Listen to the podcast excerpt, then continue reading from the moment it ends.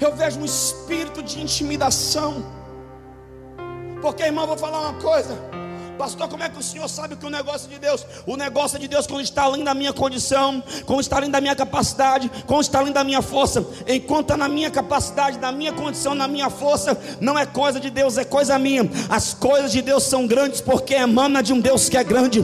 Mas o diabo ele vai querer dizer que você não tem capacidade. O diabo vai querer dizer que você não tem habilidade. O diabo vai dizer que você não tem poder administrativo.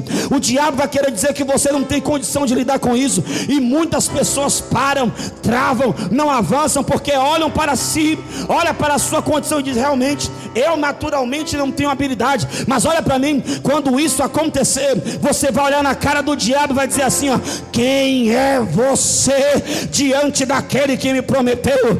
Quem é você diante daquele que me prometeu? Eu não posso, mas ele pode, eu não tenho, mas ele tem, eu não faço, mas ele faz, eu não opero, mas ele opera.